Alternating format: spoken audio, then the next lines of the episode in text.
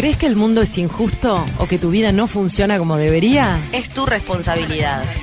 Deja de pedirle al espejo que te devuelva la imagen que no estás proyectando. Hacete responsable y que se haga la magia.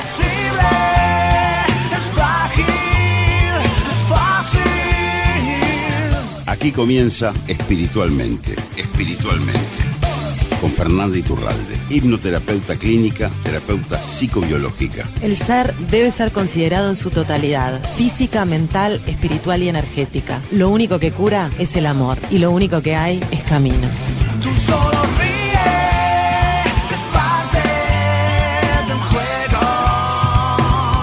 Cecilia Olivera, periodista y comunicadora. El mundo material es una manifestación del pensamiento. Somos responsables de todo lo que pasa a nuestro alrededor. Todos somos parte de un mismo ser.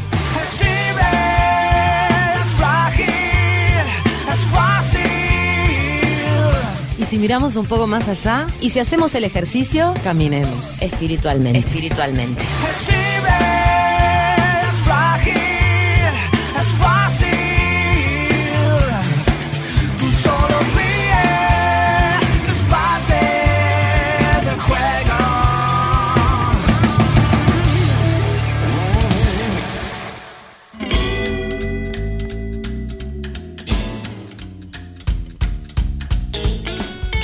Con lo espiritual, Fer, que todo el mundo está hablando, que mucha gente ha iniciado un camino espiritual? Hay gente que me dice, me embola cuando me hablan, ya me dicen la palabra espiritual y me aburre. Sí, eh, llega un momento de cuando, cuando uno está en este camino, cuando no está, capaz que un poco más, ¿no? Pero cuando uno está en este camino en el cual uno se harta, ¿no? De que de todo tomárselo desde un lado de la vida, ¿no? Y también, bueno, es una palabra, eh, la palabra misma espiritualidad es una palabra que ha sido muy este mal usada, muy bastardeada, como decís vos. Este, y que, bueno, ha generado un cierto rechazo. Muchas veces genera rechazo porque nos da miedo, porque, porque justamente nos coloca en un lugar de observación a nosotros mismos, lugares donde no queremos mirar, porque se nos pide que miremos hacia adentro, y se levanta ahí como una resistencia, un miedo a mirar hacia nuestro interior, a mirar este eh, un poco más profundo. Em, Vos siempre decís, Fer, que, que, en realidad no hay personas espirituales y personas no espirituales, como que en realidad la dimensión espiritual está en todos nosotros, más allá de que la traigamos a la conciencia. Claro, exactamente. Creo que justamente el problema está ahí, ¿no? Cuando hay personas que se colocan del lado de la espiritualidad y otros eh, seres espirituales y seres no espirituales, cuando en realidad espirituales somos todos, todos estamos viviendo eh, esta encarnación que hemos elegido, somos, estamos encarnados, somos espíritu, no somos esto que vemos. Y desde la persona más mala hasta la más buena, desde el carnicero de la esquina hasta el Sadgurú, este, son seres espirituales y estamos acá para atravesar esta existencia y hemos elegido lo que venimos a transitar. Entonces, por ahí hay que empezar, ¿no? No somos este, las personas que elegimos este, desarrollarnos a través de esto y estudiar o, que llevamos una práctica diaria, que eso es un poco lo que se llama el camino espiritual, ¿no? El camino de la práctica, porque la realidad es que para poder conocer quién realmente somos debemos de tener una disciplina y una práctica. Pero aquellos que no practican también de alguna manera están siendo espirituales porque somos espirituales. Es bastante sencillo y complejo de entender a la vez. Para ir separando un poco la paja del trigo, empezaríamos diciendo, por lo menos coincidimos en que todos somos seres espirituales, y yo a veces cuando analizo el tema me pasa de ver personas que nos adentramos en el camino espiritual porque sentimos un llamado, una necesidad de autoconocimiento o de razonar las cosas, y personas que nunca transitan ese camino, pero que realmente la dimensión espiritual la van abriendo en otras vivencias, ¿no? Eh, hablábamos creo que el otro día de las personas en el campo de repente tienen un contacto tan constante con la naturaleza y pueden entender el, el, valor de la vida en sí y verla reflejada en ellos mismos de una manera muy natural y sin racionalizar nada. Y yo creo que eso es, o que pueden dar ejemplo de un camino espiritual más allá de no haber meditado, no haberlo recorrido. Bueno, meditado quizá con la naturaleza han meditado también. Bueno, por eso creo que cuanto menos contaminados estamos con el mundo, digo, los bebés son seres sumamente espirituales que están todo el tiempo conectados, todo el tiempo en meditación y si los observamos vemos que respiran como respiramos cuando meditamos, que están en esa, en esa especie de trance, en esa frecuencia eh, tan natural y tan propia de nosotros, porque nacemos realmente con todas esas cualidades y lo conservamos eso como hasta los siete años de vida. Después, bueno, el mundo en esta sociedad, sobre todo otras sociedades, este, no lo pierden y es una práctica diaria de todos los días, de los niños desde muy chiquito, este, hacen prácticas espirituales. Pero la realidad es que, bueno, cuanto más contaminados estamos este, con el mundo, cuanto más hemos eh, necesitado desarrollar nuestro intelecto, eh, nuestra mente concreta, porque, bueno, eh, tenemos esas dos mentes, ¿no? Nuestra mente concreta, que es la que se ocupa de, bueno, de organizar todo esto, de venir hoy acá a grabar esto, eh, de hacer la lista del supermercado y después tenemos nuestra mente abstracta, que es aquella que se ocupa de los temas más trascendentales. Algunas personas, este, quizás como vos, como yo, hemos necesitado del, em, porque hemos tenido, o bien lo traemos como don, o bien lo hemos necesitado para poder este, desarrollar nuestra vida, hemos necesitado abordar estos temas a través de la mente. Vos, yo, este, y, bueno, muchas personas necesitaron eh, escuchar este, muchas conferencias, asistir a muchos cursos, leer muchos libros, pero bueno, ya sabemos que la única comprensión verdadera es a través de la, de la vivencia. Es por eso que hay personas que sin la mente pueden acceder a ese lugar este, por ejemplo, con el contacto con la naturaleza. Yo siento que, que de repente este tipo de, contenido, de charla, de cuando uno aborda los temas sobre la vida, ¿no? Más filosóficos, más del sentido, como que van dirigidos a, personas que de repente no se animan a, a, darle rienda suelta a esa dimensión, no aquel que la tiene clara y que se siente próspero en la vida y no se cuestiona de repente las cosas porque está hiperconectado,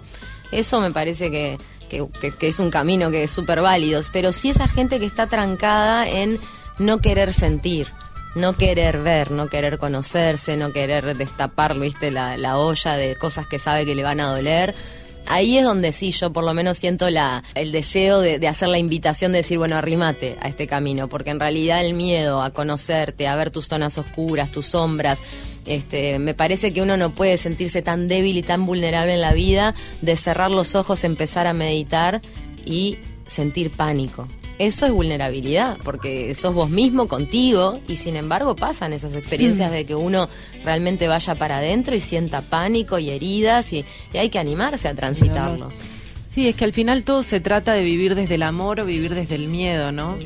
Este, todo termina en, en, eso. Este, pero yo creo en el miedo como un gran impulsor este, para, la, para la espiritualidad, por mi experiencia personal y también por lo que, por lo que veo. Y como decís vos, el miedo eh, puede paralizarnos, pero el miedo puede ser este un, un elemento. Sí, puede ser un elemento realmente muy eh, muy muy interesante. De hecho, cuando cuando hablamos con Ceci de, de esto del, del podcast, este uno de los títulos era gracias al miedo no también este uno de los títulos este alternativos porque el miedo puede llegar a ser un gran impulsor para la espiritualidad como le ha pasado por ejemplo a Eckhart Tolle que, que fue gracias este a, haber ahondado tan profundo en esa experiencia en su pánico en su angustia existencial en esas preguntas que rondaban su cabeza y, y por estar tan en la mente no porque estar en la mente la mente puede jugar a nuestro favor o puede jugar en nuestra contra.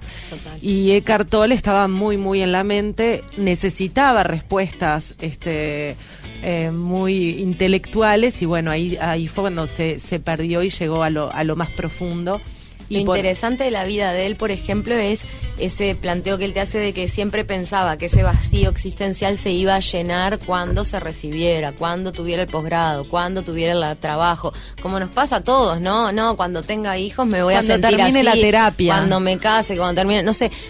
Y en realidad, como también dice él, si no te sentís feliz en una casa chica, no vas a ser feliz en una casa grande. Es lo mismo, digo, el habitar el cuerpo y sentirse bien y pleno, más allá de lo que uno esté transitando. En el caso de él, después de recibirse, tener el doctorado, dijo, ¿ahora qué? Y ahí, claro, te cae la ficha de que no te llena eso, pues estás tratando de, irte llenando con lo de afuera. A mí un poco me pasó, yo viví toda mi vida muy acelerada y esto de el empezar a bajar, a prestarle atención a mi cuerpo, a la respiración, a lo que pasaba dentro mío y responderme las preguntas de, de siempre que nos acompañan a todos. ¿Ya te las respondiste? No, no. Sumamos preguntas acá. Si vienen por respuestas, váyanse a su casa. Juntamos preguntas. sí, Así exacto. es. Pero sí pienso que lo espiritual como término está bastardeado y que en realidad es una dimensión que todos deberíamos eh, poder vivir plenamente, más allá del estilo en la que en la que nos sintamos cómodos de vivirla.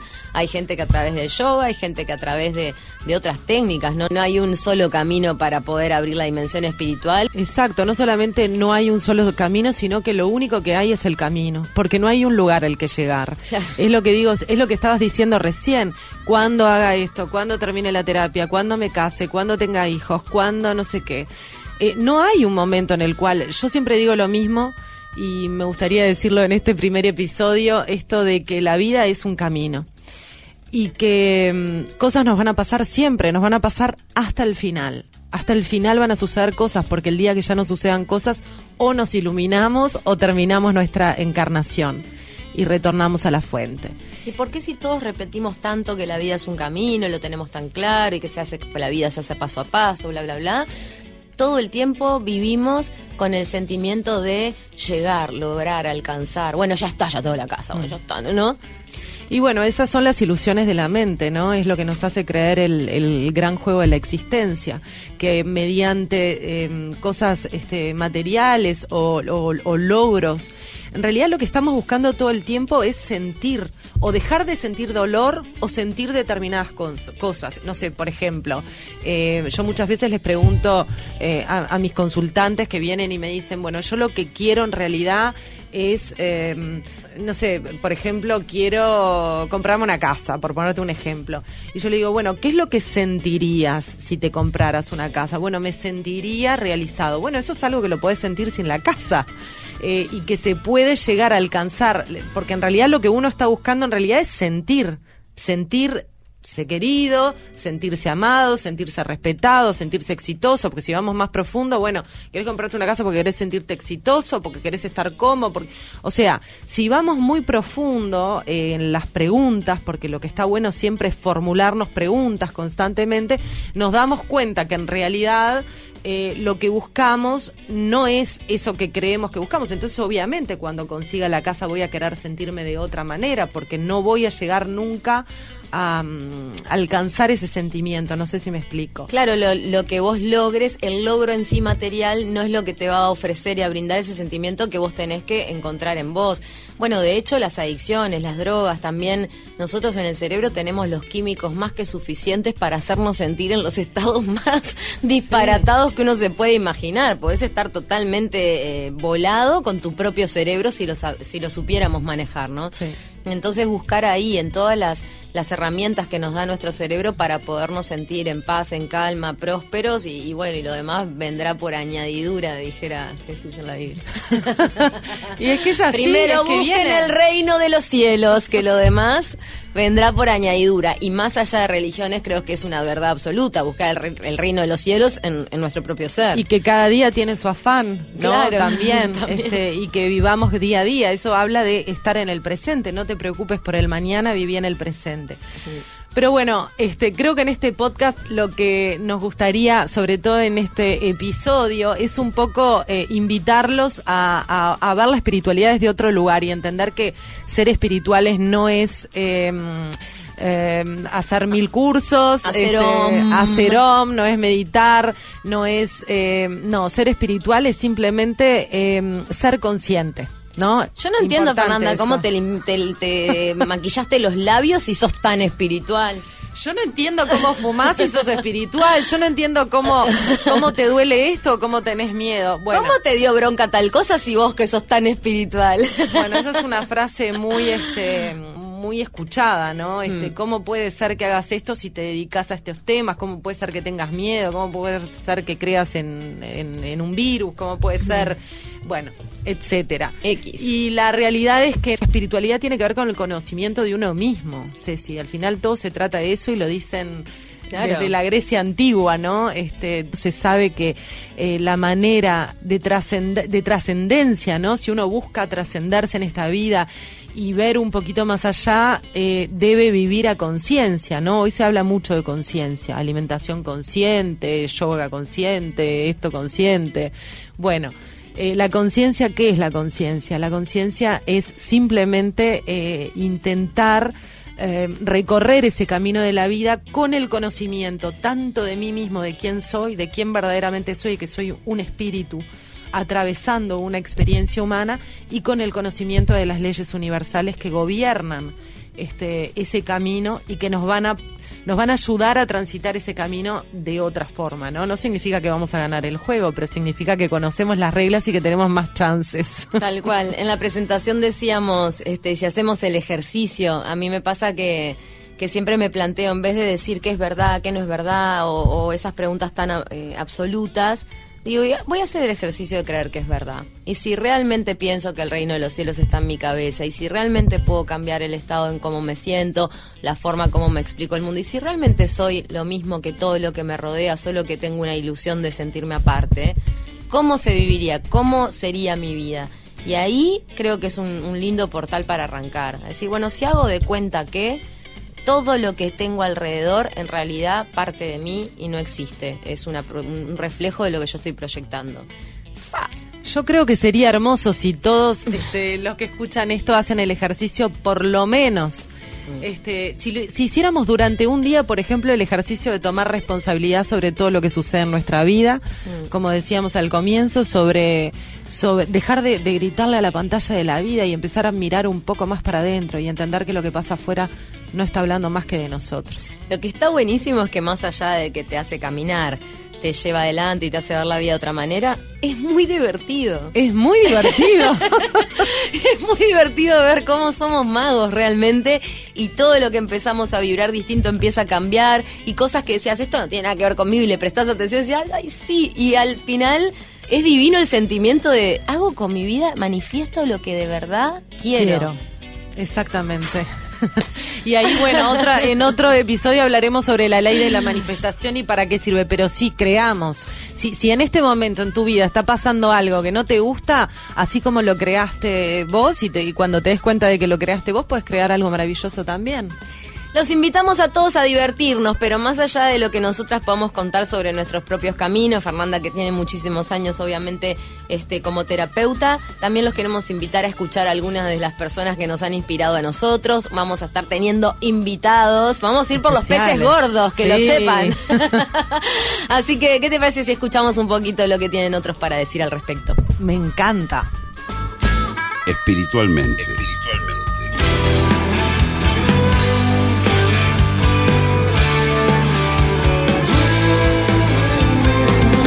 Hay quienes encuentran un sendero y lo iluminan porque saben que hay muchos siguiendo sus pasos.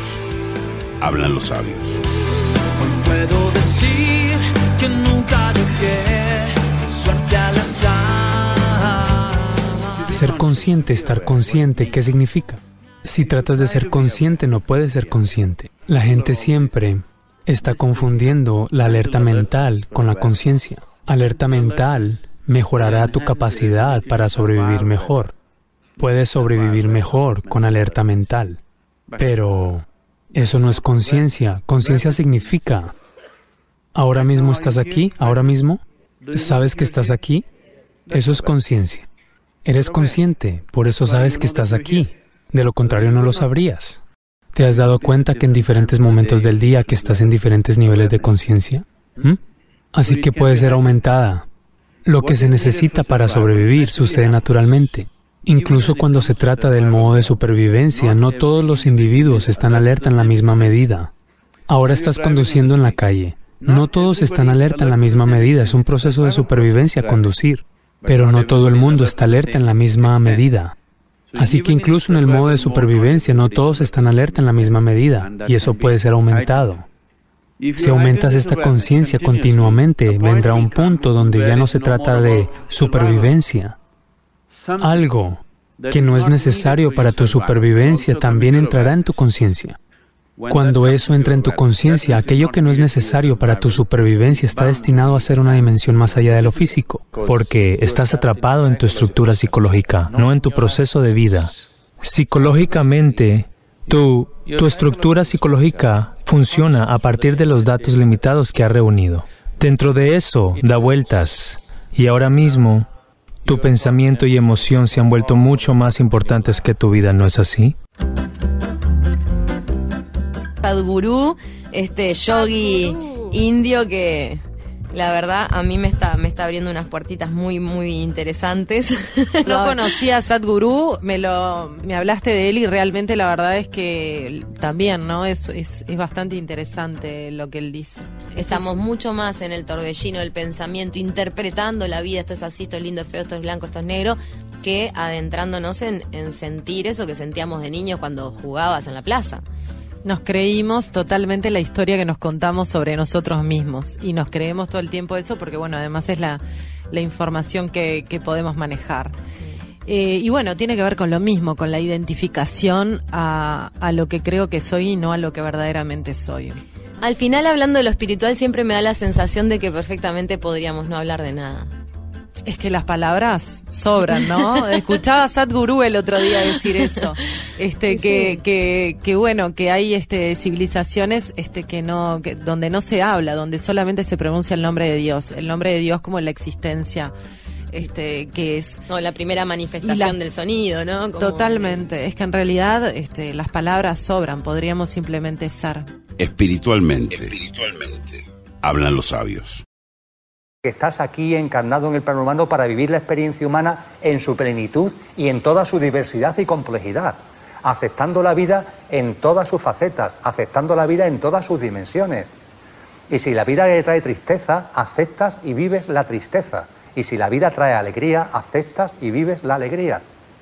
Es así, es así como se alcanza el sentido de la vida. Es así como se abre la conciencia. A mí me gusta decir que la vida la podemos eh, utilizar el símil de un río, el río de la vida. Y ahí estamos todos, en ese río de la vida. Ahí de hecho somos uno, en ese río de la vida. Y en ese río de la vida, en libre albedrío, podemos empeñarnos en nadar contra corriente. Y ahí está mucha gente que en libre albedrío, y con el mayor respeto por supuesto, están nadando contra corriente tengo que hacer esto, debo hacer aquello, una vida llena de esfuerzo, llena de obligaciones, llena de preocupaciones. Ahí están, nadando contra corriente. Hay otras personas que se han dado cuenta de que es absurdo nadar contra la corriente de la vida y dicen, no, yo ya no nado, no nado contra corriente, yo ahora nado a favor de corriente, no en contra, sino a favor. A partir de ahí, desde luego, la actitud es muy distinta.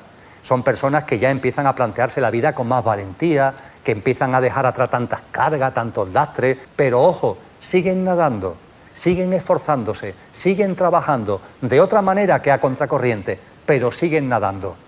Y en el proceso evolutivo hay un momento determinado que dice, ya está, ya está bien de nadar, ni contracorriente y tampoco a favor de corriente. La vida es tan maravillosa, la vida es tan plena, que lo único que tengo que hacer es flotar en ella. Y es ahí, flotando en el río de la vida, cuando se produce el milagro, en el que te das cuenta de que no es que flotes en el río de la vida, sino que tú eres el río.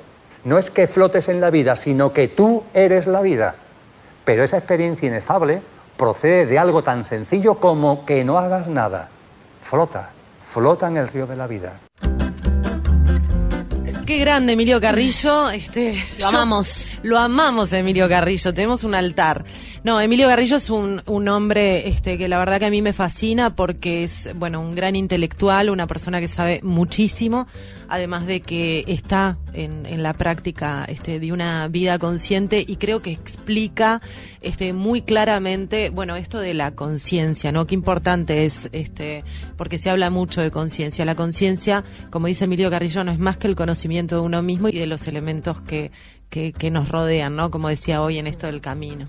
Seguramente de ahí se deriva después la acepción que, que se ha tomado históricamente de buena conciencia, cargo de conciencia y todo lo que tiene que ver con la moralidad con la moral. de las sociedades, que él también lo menciona. Que en realidad la conciencia es la existencia misma. Ceci, ¿sentís que, que dejaste de nadar contra corriente?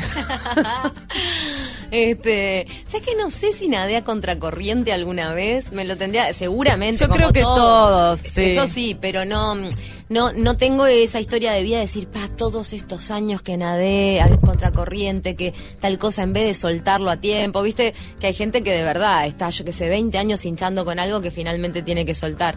No es mi caso, pero lo que sí me encantó de lo que él dijo del río de la vida yo siempre eh, tendía a visualizar la vida como el mar, el, el mar como la existencia y la vida como las olas. Como que es el momento en el que el mar se puede eh, mirar a sí mismo, ¿no? En la ola. Eso es lo que siempre me, me pareció fácil para entender. Decía, ta, si sos pa- eh, parte del mar, cuando te toca hacer la ola, tenés que ir a full, ¿entendés? Tenés que ir con todo, porque si no, Tenés que estallar. vas a seguir siendo parte del mar y sos un ser enorme y maravilloso, una existencia eh, infinita, pero cuando te toca la, ¿no? Que, que en este caso es la encarnación, el sentir, el que Sé te la duela, ola. el que te sé la ola y sé la mejor ola que puedas y surfala de la mejor manera que puedas, Mm. sin perder la conciencia de que sos el mar.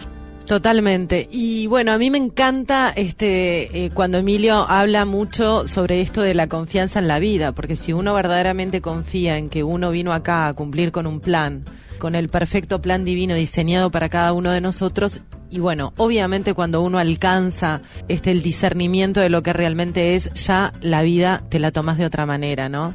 Eh, jugás ese juego que es la vida y sos la ola de verdad y te entregás y cuando viene el sufrimiento vivís el sufrimiento. Dándole la señal al universo de que estás dispuesto a vivir una vida intensa. Exacto, que decís sí quiero. Sigamos con estos sabios que nos inspiran tanto. Acá viene uno que. Vamos a decir que es nuestro favorito, no. Es tu favorito, me No, parece. No, no, pero lo fue. Me acompañó durante muchos años en Hartoul, de verdad. Fue uno de los maestros de los que primero me agarré para este camino de forma consciente, si bien después uno empieza a darse cuenta que ya había optado por este camino de los tres años, ¿no? Pero, pero sí de forma consciente, Hartoul para mí fue, fue un, un gran maestro, de verdad. Sí. Yo le, le- le- le estoy muy, muy, muy agradecida por la forma en la que me, me ayudó a ver el mundo. Espiritualmente. Espiritualmente. Hablan los sabios. No estoy diciéndole a nadie qué es lo que tiene que hacer, solo es una sugerencia que dice, ¿por qué no prueban esto?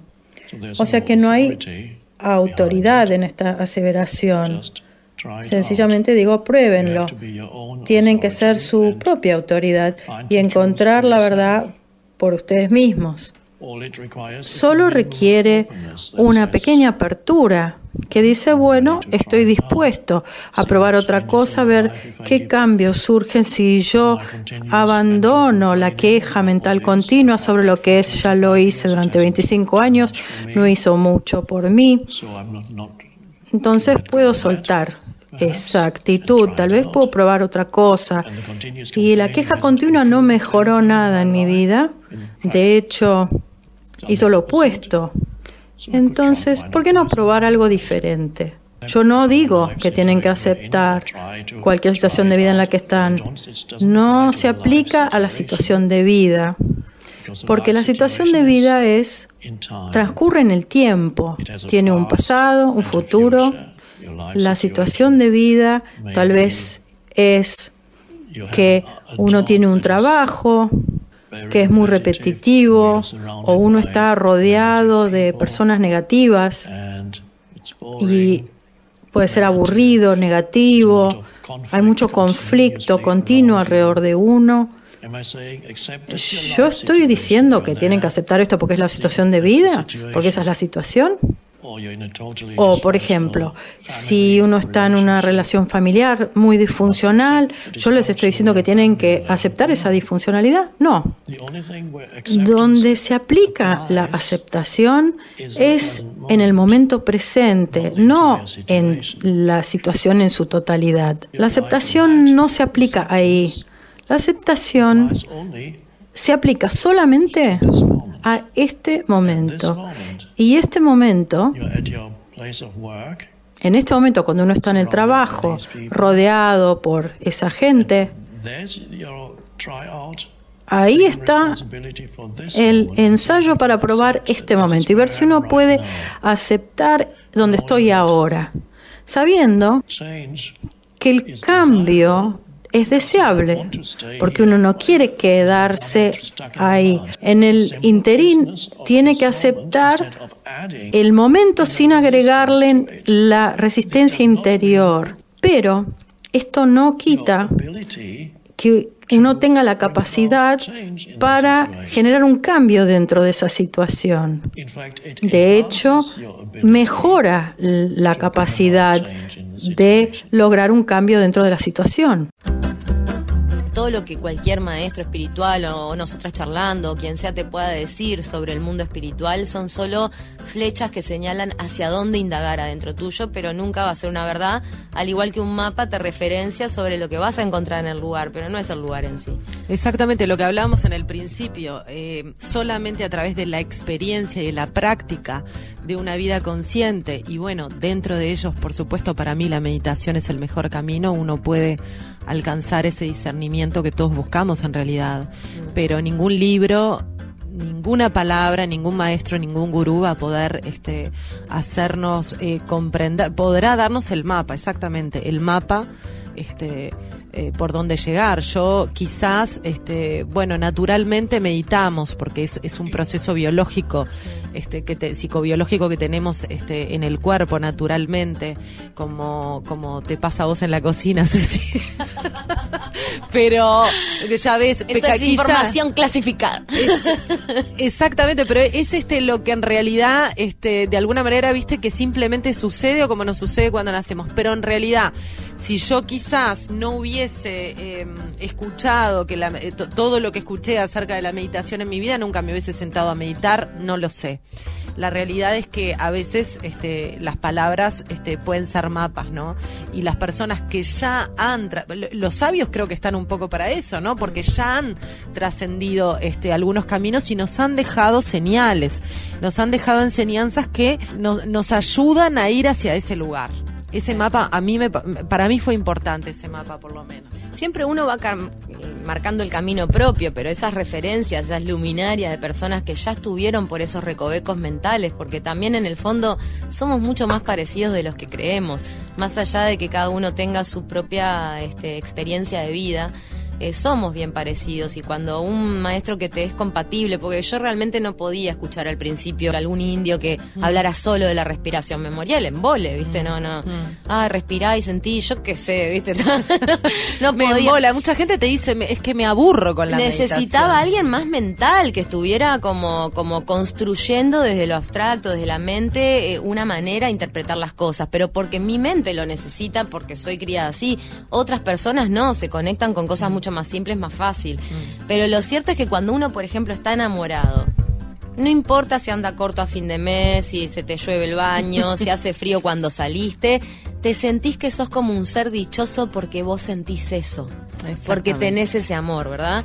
Esto es lo mismo, cuando vos te descubriste en meditación y llegaste a ese, a ese lago que es tu propia conciencia y te sentís como, como que sos eh, dueño de un tesoro, que es que yo me puedo sentir ahí y sé que ese amor está adentro mío. Para mí eso es algo impagable en la vida, es lo mejor que alguien te puede regalar, así que gracias a todos. Exactamente, el enamoramiento, Ceci, es este un lugar donde mm, que tiene como, como muchos eh, sentido y nos puede dar muchas respuestas porque cuando uno se enamora lo que le sucede es que ve su propia luz en el otro.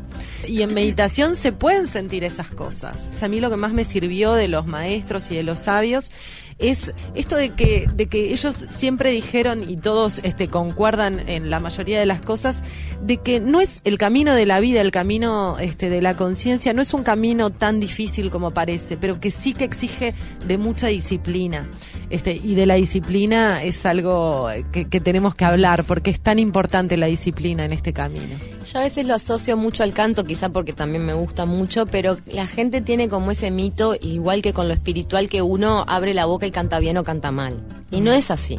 Hay gente que nace con dones, digo, eso no lo vamos, pero no nos vamos a basar en la excepción como tampoco nos vamos a basar en un niño iluminado a los cuatro años, ¿no? Pero el camino de, los normales, por decirlo de alguna manera. Con el canto pasa lo mismo, la gente es cantás bien o cantás mal, sos espiritual o no, ah, meditas o no meditas como si fuera algo innato. Y no lo es, hay una disciplina en cualquiera de esas dos actividades como en todo en la vida, que unos iremos más lento, otros iremos más rápido, es verdad que hay gente que tiene más abierto los chakras o más el equilibrado, bueno pero, pero en realidad siempre la, la disciplina del estar ahí, de acordarse, de, es difícil. Yo creo que el camino espiritual es duro en ese sentido. Creo que es lo más difícil del camino espiritual, la disciplina. En la práctica, o cuestionarte, ¿por qué me siento triste? ¿Qué es lo que estoy haciendo que me hace sentir así? ¿Qué es lo que... ¿Qué estoy proyectando todo, el tiempo? tiempo cuestionándote, o si alguien reaccionó mal contigo, ¿por qué es tu responsabilidad? O si dejaste triste... Entonces llega un punto que es agotador también, pero vale la pena. Sí, y una vez este, que, que uno lo, lo, comienza a transitar se vuelve cada vez más fácil, ¿no? Y ya no podés ver la vida de otra manera, por más ah, que quieras, ¿no? Entonces te enojas, gritas, llorás, haces lo que querés, pero después decís, la, es mío. Y también llegás al, al darte cuenta que por algo encarnaste para sentir, porque tampoco el ser espiritual significa no tener sentimientos o no tener sensaciones, sino todo lo opuesto, estar intensamente comprometido con la vida solo que sabiendo que sí poder eso desidentificarse de eso no porque la emoción es algo que está dentro de nosotros pero que no no somos nosotros. Hay un ejercicio que eh, los invito a hacer en sus casas que está buenísimo que es eh, cerrar los ojos y conectar este con la emoción más presente que tengan en el cuerpo.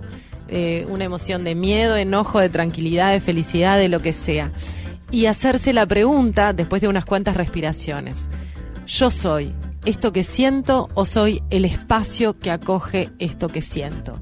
Y la mayoría de las respuestas, si hacen realmente el ejercicio de hacer esto, es eh, que somos el espacio, porque realmente al sentir una emoción o cualquier sensación en el cuerpo nos podemos dar cuenta que somos ese espacio y que no somos eso. Es muy difícil de, muy fácil, perdón, de discernir esa... Eh, que la emoción está dentro de nosotros, pero que nosotros no somos eso, que somos ese espacio que acoge.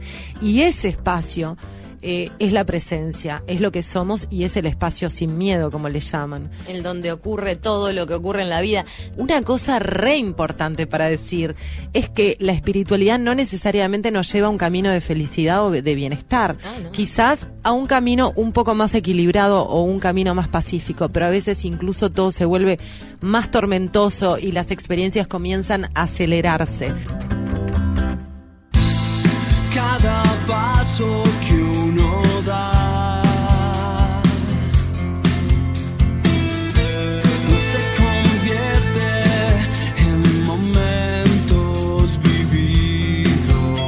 El viaje de la vida se hace a cada paso, pero hay pasos en el camino que vale la pena recordar. Yo camino, tú caminas.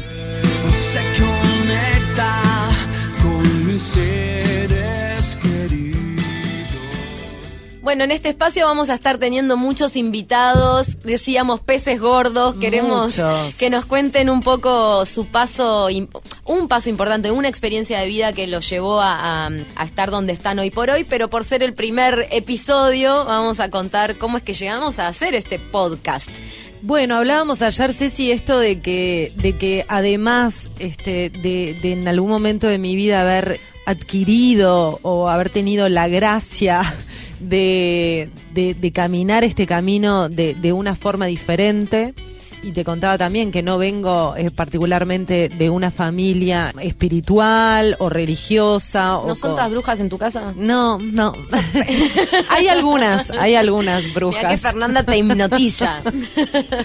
hay algunas brujas, pero, pero bueno, eh, creo que una de las cosas de haber este tomado este camino que, que nada, que no es lo que parece como hablábamos al principio, que simplemente caminar mirando un poco más y queriendo ver más allá y tratando de ser consciente también ha surgido como de manera natural en mi vida desde el comienzo la necesidad de comunicarlo, ¿no? Entonces he tenido la, la oportunidad de tener espacios en la radio, en mis redes sociales también, este comparto muchísimo esto de poder, bueno, eh, comunicar y hablar acerca de esto para eh, nada, para tirar un poco de, luz y sobre todo de este, contando siempre, yo soy muy autorreferencial, lo digo siempre, y creo que eh, no solamente en mi consultorio, pero sino también todas las veces que he compartido en medios de, de comunicación acerca de esto, ha sido este, desde mi propia experiencia, ¿no? Lo hago en el consultorio, Pero lo tu hago. experiencia tiene el plus de, de, de ser una experiencia como terapeuta también. Más allá, Sí. decía porque te escuchaba, yo también vengo recorriendo un camino, pero creo que el bagaje de haber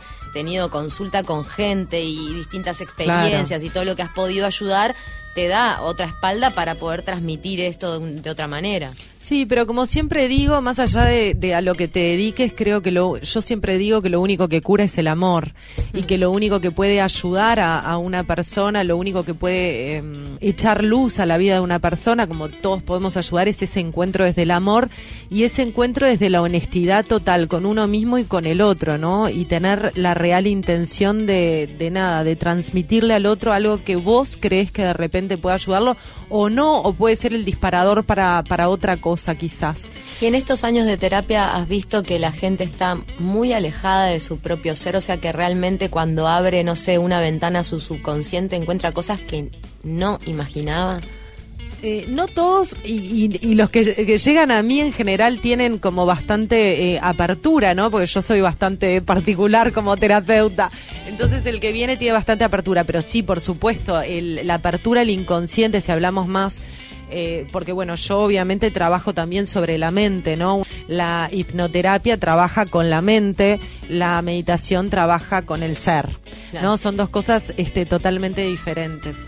Pero sí, este, siempre me, me gustó esto de poder em, hablar y poder este, comunicar y hablar eh, sobre, sobre las no sobre mi propia vida, porque no le cuento este, mi vida a mis pacientes, pero sí sobre acá las sí la vas a contar. pero sí sobre las experiencias este, que me ayudaron. Y una de las cosas que siempre trato de transmitir, que estar en el camino de la conciencia no significa no tener problemas, no sufrir, no tener eh, vicios, no tener eh, problemas, en definitiva. O tampoco significa desenchufarte de la sociedad y que no te importe nada. Es cierto que el camino espiritual yo creo que te va generando un vínculo diferente con lo material, es verdad. Sí. ¿Qué relación tenés con lo, con lo material, con los bienes, con el dinero, con todo el mundo físico? Mm. Pero podés ser muy espiritual y tener mucho dinero y, y dedicarte a la filantropía, o podés ser Sí, muy totalmente. espiritual en un lugar carente y justamente encontrás la iluminación ahí, o sea. Absolutamente. Y bueno, y también una de las cosas que, que me parece interesante que cuando me viene a visitar gente que, que está pasando por momentos muy difíciles en la vida, este, siempre les cuento, ¿no? Que eh, fue gracias, y esto es algo que también dice mucho Emilio Carrillo, fue gracias a los momentos más duros, este, más difíciles de mi vida, no porque haya tenido una vida trágica, porque si habré escuchado historias este, difíciles en todos estos años, este, muy difíciles de digerir. Hay gente que eh, elige algunas vidas que mamá mía, ¿no? Como dice Emilio Garrillo, que son de, de muy baja vibración, ¿no? Pero las- es, es un alma que necesita esa vivencia. Este, y que han pasado por experiencias muy difíciles, como puede ser la pérdida de un hijo. Es muy difícil sentarse frente a una madre que perdió un hijo e intentar echar luz a esa vida, ¿no? Es extremadamente eh, complejo, pero bueno, siempre eh, que uno trabaje desde el amor, uno va a poder ayudar al otro y tenderle una mano y tender un puente donde donde va a poder este encontrar por lo menos una pequeña luz. Es temas que, que abordaremos este más adelante más precisamente. Hablo de eso como una de las experiencias más duras de la vida, ¿no? Pero es cierto que el dolor extremo, sea como sea, psicológico, físico, ¿no? El, el trascender lo físico, sin duda volvemos a veces al mensaje de Jesús también, pero el dolor extremo, como puede ser perder un hijo, a veces es una vía rápida para la iluminación, para ver eh, o entender el sentido de la vida, porque no te queda otra, porque ¿qué vas a hacer con un dolor así? Es que hay seres eh, que justamente necesitan de determinadas experiencias extremadamente duras para despertar, eh, para despertar, para regresar este, a la fuente y al hogar y necesitan de esas experiencias. Hay personas que necesitan de experiencias menos intensas, otras más intensas, pero siempre, siempre al final eh, vemos que tiene un sentido profundo en la vida de cada persona y cómo despiertan a la espiritualidad, sobre todo los que viven experiencias este, muy duras. despiertan a, a, ver más allá de la vida y entender que la muerte en realidad no existe. Claro, otra este, dimensión del ser. Siempre los, los sabios recalcan que, que, en el camino espiritual no, no es bueno hacer una comparativa de dolores, ¿no? El, tema de. Porque en realidad el sufrimiento del alma se, se va a dar igual para, que, para lo que vos tengas que aprender. Y hay veces que hay heridas de la infancia que de repente puedes haber venido de un, de un hogar donde había abuso, donde había violencia, o de repente alguien te dijo algo y te marcó una herida en tu inconsciente que tu, que tu cerebro la vive, la vive como tremenda igual, porque el niño es inocente y lo entonces, más allá de los dolores comparados, el dolor sí es, es un gran maestro. El dolor es un gran maestro, por supuesto. Y bueno, otro que es un gran maestro, que, que es mi caso, este, por, por hablar este, un poco de mí en este, en este espacio, ha sido el miedo. Yo siento que he atravesado el miedo de una manera muy intensa hasta el día de hoy. Tengo resabios de eso, pero lo vivo obviamente de una manera totalmente diferente, pero atravesé el miedo de una manera muy, muy, muy, muy, muy intensa. ¿Cuál fue tu, pico máximo en qué edad? Y, bueno, eh, cuando era adolescente sufría de, ataques de pánico, agorafobia, eh, tenía, era muy hipocondríaca, tenía este, muchos, muchos este, miedos por justamente venir de una familia, de una madre sobreprotectora, miedosa, que la amo, a mi madre. Sí, sí, sí, claro. Estamos hablando de los padres no culpándolos No. Todo lo contrario. Este, una madre muy miedosa, un padre eh, a veces también este, miedoso este, y sobreprotector este, con sus hijos, todo, bueno, como ya sabemos, cosas que bajan del transgeneracional, bueno, quisieron de mí que me enseñaron a vivir este, de esa manera, cuidándome de todo y que me enseñaron que la vida era peligrosa. Y bueno, esa fue la historia que, que, que me creí, ¿no? Yo siempre cuento la historia de que cuando íbamos a la, un día estaba sentada en la, en la playa y veía como una madre le explicaba a su hijo, bueno, mira, no podés ir muy lejos, mm. este, eh, no te alejes mucho de la orilla del mar porque bueno, no está bueno, así mamá no te ve. Y recordé en ese momento lo que me decía mi madre, me decía, no te vayas a meter en el agua porque morir ahogado es espantoso y te no sé qué. tragedia. Claro, entonces bueno, una madre que me dio todo lo que tengo y que la verdad que, em, que me dio también el un, un, montón de dones y de talentos y de cosas que súper agradezco, pero que me enseñó el miedo, es de una familia que en realidad me enseñó el miedo y bueno, eso hicieron que en algún momento, que también elegí a esa familia, elegí a este, este árbol porque lo necesitaba justamente para poder despertar, ¿no? Y, y, llegué al fondo, ¿no? Al fondo, al fondo de este, los pozos, al fondo de los pozos, este, no pudiendo ya tener una vida funcional, ¿no? No pudiendo y bueno, y gracias a, a, eso, gracias al miedo, pude, pude despertar y pude darme cuenta un día. Eh, darme cuenta no, porque nunca fue a través de la mente, ¿no? Siempre fue a través, bueno, y de haberme encontrado con las personas correctas, ¿no? Personas que que, me siempre aparecen. Que siempre aparecen, que me ayudaron a transitar este camino eh, de, de, otra manera. Eh, de encuentros, de, de presencias, eh, de cosas que empezaron a aparecer en mi vida y que me empezaron a, atender ese puente. Y no estoy libre de miedos. El miedo es em, algo natural en el ser humano que bueno, que simplemente eh, sucede, obviamente nada que ver y hoy en día sé que el miedo no es real, sé que es una energía que no, que simplemente como hablábamos hoy aparece dentro de nosotros. Pero bueno, también gracias a esos miedos que viví de manera tan intensa es que hoy puedo trabajar con personas que sufren de trastornos este, ansiosos e, y es con los que mejores trabajo porque los comprendo realmente a profundidad y puedo encontrarme con ellos desde una empatía total y desde el amor y darles las herramientas que a mí me ayudaron y que y bueno que, que de verdad eh, ayudan. Y te siguen curando también porque y me siguen sanando totalmente porque además este, los los consultantes siempre son espejos, espejos absolutos que llegan y vos decís, no puedo creer, estás hablando de mí. Exactamente, sí. Y bueno, hoy puedo decir que después de todo ese camino puedo... Eh, atravesar la vida de, otra manera, vivir más en paz y alejarme cada vez, de, desidentificarme cada vez más de esa energía inexistente, ¿no? Porque la, la realidad es que el miedo no existe como tal, es una energía totalmente virtual, creada por la mente O bueno, o en el mundo físico existe para alertarte de situaciones que en realidad en el miedo que estamos sintiendo hoy no existen. Bueno, si entrara un león en este momento, obviamente eh, se activaría un sistema, nuestro cerebro reptiliano, este, y se activaría todo un sistema dentro de nosotros que, que haría. Pero bueno, la realidad es que si nos colocamos en el aquí, en el ahora y nos conectamos con lo que realmente estamos haciendo en este momento, cerramos los ojos y respiramos profundos, nos damos cuenta de que no hay nada que temer. No pasa nada. No pasa nada. un minuto de, de silencio a nivel mundial. ¿Cuál es el problema? No pasa nada. No pasa nada. O sea, pasa todo, pero a su vez no pasa nada. No pasa nada cuando estamos realmente conectados este, con el presente. Y me da igual lo que me diga tu ego. Eh, claro. Que no llego a fin de mes, que estoy esperando los resultados de tal examen, que no sé qué. No, todo si te no, no puedes resolver Si te coloca, es que no existe el futuro. La mente vive siempre en el pasado o en el futuro. Se alimenta de eso. Hay un bar que dice cervezas gratis mañana, un cartel. Está buenísimo. Lo dejan fijo. Está buenísimo. Nunca llega.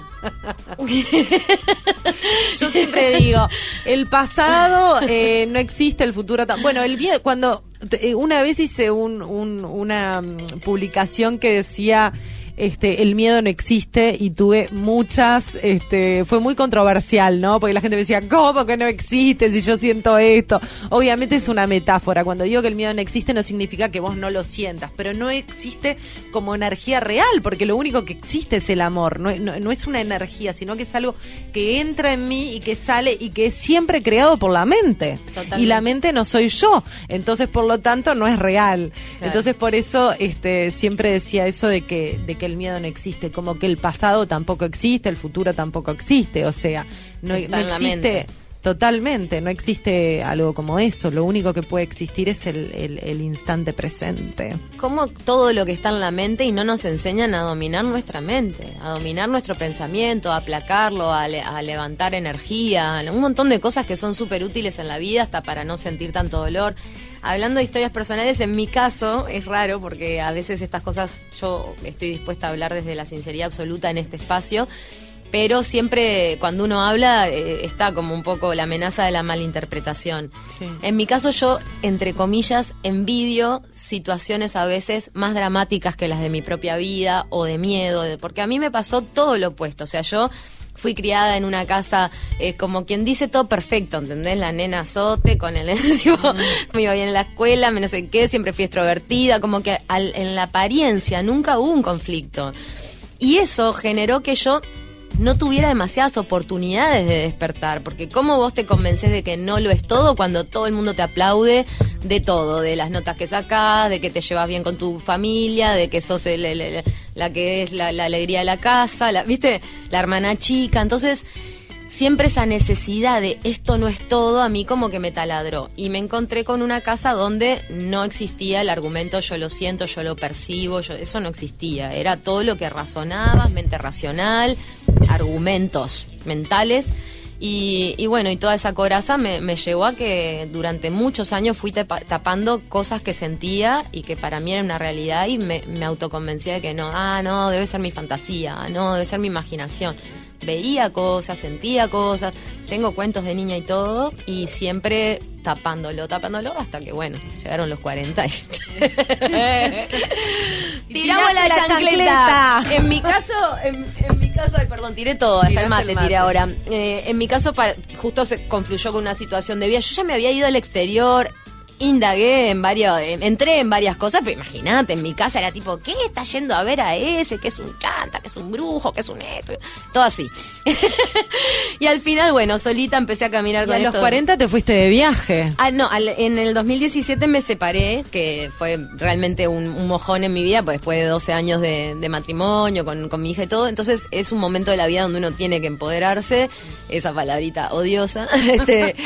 Y, y, bueno, y claro, ese cambio de vida a mí me dio el impulso para decir, yo quiero mirarme al espejo, a mí no me importa lo que vaya a ver, necesito conocerme, ¿viste? Se terminó. Si tengo que, que, terminar tirada en una montaña en el Tíbet, como me decía mi padre, vas a terminar en el Tíbet, no sé qué. Este, y bueno, terminaré, ¿viste? Ahí me fui a hacer el Camino de Santiago, un montón de cosas. Y hoy por hoy me siento feliz de, de estar destapando esta olla que estaba dentro mío, pero, pero a veces no siento tan afortunadas las situaciones de vida fáciles, porque a mí me tocó vivir una situación de vida fácil que me hizo mucho más complicado el poder abrir esta puerta. Totalmente. Y eso también está bueno tenerlo en cuenta, que no siempre... Pero es que lo fácil no necesariamente es bueno. No, para nada. Y bueno, y así es como las cosas, este, cuando uno empieza a resonar con eso, empiezan a llegar a tu vida, ¿no? Porque Cecilia y yo nos conocemos por que yo estábamos armando este, la, la escuela, la formación que tenemos, FITS, Formación Integral para la Disciplina del Ser, que Cecilia mm. está haciendo de manera muy intensa, es una formación de nueve meses. Y me están volando las chapas. no, de verdad, este, es intensa, es muy intensa. Y no por nada Cecilia nos termina entrevistando a, a mí y a Ale este, acerca de esta formación y ahí es cuando surge esa, esa resonancia energética y esas ganas que nos vinieron a mí a Ale decir, pero esta chica, esta chica tiene que hacer fits, venía a hacerla y la invitamos y ahí nos conocimos. Y bueno, con Cecilia yo siento esto de, de además de, del llamado este, del camino de la conciencia y de, que resonamos a ese nivel, también este, esta pasión por comunicar y contar. Mm. Y, y bueno, ahí empezó a, después de algunas charlas, empezó a surgir la idea de esto que esperamos este, que sea un proyecto que, que bueno, que, que, también está hecho desde el amor y que, y que sirva para, para, para despertar conciencias, ojalá, ¿no? Tanto está bueno seguir caminando como poderlo expresar si uno siente que tiene eh, de repente ese talento, esa capacidad de comunicar por tanta gente que nos ha comunicado información importante a nosotras y bueno, un poco el sentimiento de, de volcar todo esto, de traer a estos maestros que nos han guiado, de, darle un espacio a hablar de, de cómo poder eh, avanzar y crecer más rápido. Escuchaba a Sadhguru diciendo que la vida siempre intenta expresarse en su máxima potencia. Si vos mm. mirás una planta, la planta va a tratar de crecer lo máximo que pueda. Pone una planta en una habitación oscura y un poquitito de luz, vas a ver cómo va hacia, se esfuerza, se esfuerza, se esfuerza y va hacia la ventana a su máximo potencial. Nadie queda a medio camino. Así es el ser humano. Después si es chica, grande, la planta, bueno, va a ser como tenga que ser. Entonces la idea es poder ir todos hacia nuestro máximo potencial, desarrollar lo más intenso que puedas. ¿Qué sabes cuándo vas a volver a hacer otra ola? Totalmente, no sabes cuánto demoras. Sadhguru dice que si no acumulas mucho karma, en unas horas encontrás otro cuerpo. ¿En serio? Así que bueno, trabajemos, trabajemos. A mí me va a llevar 100 años. Me eh, Ceci, eh, me entusiasma mucho también entrevistar a todas estas personas que bueno, que seguimos y que, y que nos regalan todos esos mapas, eh, porque tengo tantas preguntas. Anoche pensaba en todo lo que le preguntaría a Emilio Carrillo y a Sadhguru. Este, tantas preguntas y tantas cosas que sería, que sería interesante que, que nada, que nos, que nos tiraran ahí unas coordenadas, ¿no? Sí. Este, y bueno, y poder regalárselos a ustedes también. Así que los invitamos a, a nada, a que nos regalen preguntas, este, y que hagan todas aquellas preguntas que quieran hacer, que quieran que trabajemos acá en el podcast o que quieran hacerle, o los invitados que les gustaría, las personas que les gustaría escuchar, ¿no? La idea es cada podcast a continuación, a partir de este primero, es ir planteando temas de la vida cotidiana y viendo soluciones espirituales, respuestas, distintos caminos, así que los invitamos a que si tienen una eh, situación conflictiva, un sentimiento que no saben cómo resolver, algo que les gustaría saber, que alimenten con esas preguntas, como dice Fernanda, este podcast, porque bueno, dentro de lo que hemos estudiado, de todo lo que ha ejercido Fernanda y todo, intentaremos entre todos ir encontrando respuestas o nuevas linternitas para seguir iluminando el camino. Exactamente. Antes de despedirnos, gracias a Nano Fole que nos grabó las voces con ese vozarrón profundo que tiene y millones de gracias a Bruno Ruétalo. A Lorena Bossi que está acá también ayudándonos. Lorena Bossi con las redes, la verdad que todos hacen posible este podcast que, que sale de corazón y que bueno, le, tenemos tanta fe que no sabemos, estamos disparando al universo. Estamos disparando al universo que sea lo que sea. Placer, hasta el próximo. Hasta el próximo podcast. Espiritualmente. Espiritualmente. Fernanda Iturralde. Cecilia Olivera.